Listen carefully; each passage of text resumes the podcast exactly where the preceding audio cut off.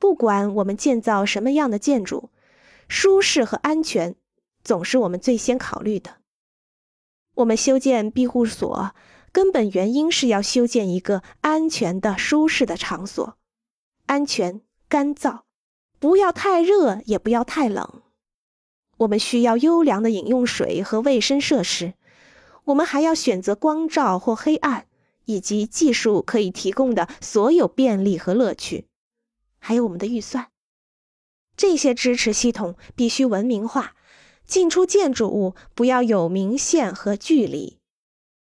一些建筑师非常喜欢工业美感，我只会在工业背景中欣赏它，除非它制作的非常完美和艺术性。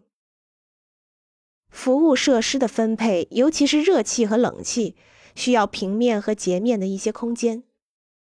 空调装置的护栏会有干扰，所以这些最好都要隐藏起来。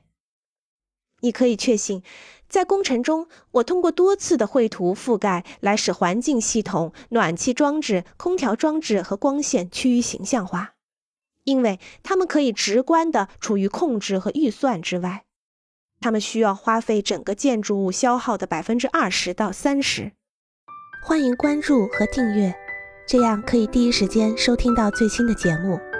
也欢迎大家多多点赞，并在评论区留下你的看法。